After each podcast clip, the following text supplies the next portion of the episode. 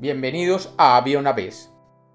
Hoy tenemos un cuento basado en una historia del escritor argentino Jorge Bucay. Bienvenidos de nuevo a Había una vez. Espero que lo disfruten. Había una vez. Había una vez un joven que concurrió donde un sabio en busca de ayuda.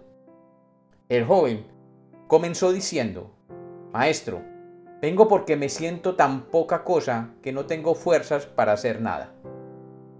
Me dicen que no sirvo, que no hago nada bien, que soy torpe y bastante tonto.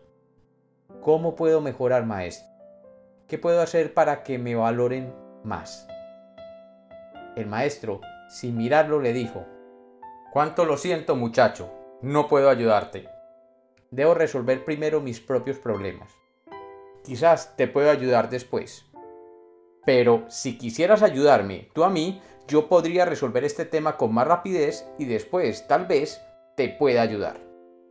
Eh, encantado, maestro, titubeó el joven, pero sintió que otra vez era desvalorizado y sus necesidades postergadas. Bien, asintió el maestro.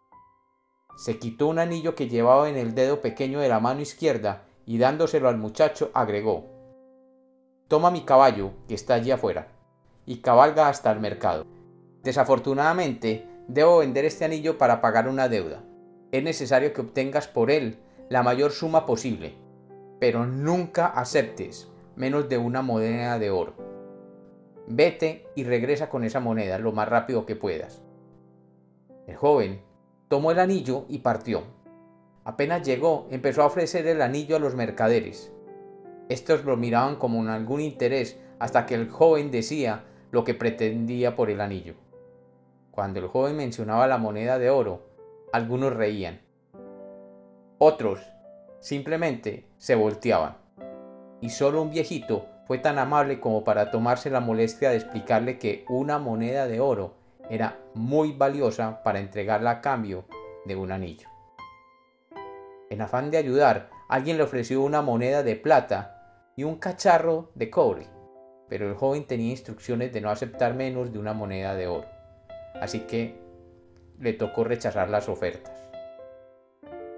Después de ofrecer su joya a todas las personas que se cruzaban en el mercado, más de 100 personas, y abatido por su fracaso, montó su caballo y regresó. ¿Cuánto hubiese deseado el joven tener él mismo esa moneda de oro? Podría habérselo entregado al maestro para liberarlo de su preocupación y recibir entonces su consejo y su ayuda. Maestro, dijo, lo siento, no es posible conseguir lo que me pediste. Quizás se pudiera conseguir dos o tres monedas de plata, pero no creo que yo pueda engañar a alguien mintiéndole sobre el verdadero valor del anillo. El maestro lo miró y le dijo, Qué importante eso que acabas de decir, mi amigo. Debemos saber primero el verdadero valor del anillo. Vuelve y móntate en el caballo, y en vez de ir al mercado a venderlo, primero vete donde el joyero del pueblo. ¿Quién mejor que él para conocer el verdadero valor de ese anillo? Dile que quisieras vender el anillo y pregúntale cuánto da por él. Pero no importa lo que te ofrezca, no se lo vayas a vender. Vuelve aquí con el anillo. El joven volvió a cabalgar y llegando al pueblo se dirigió directamente al taller del joyero.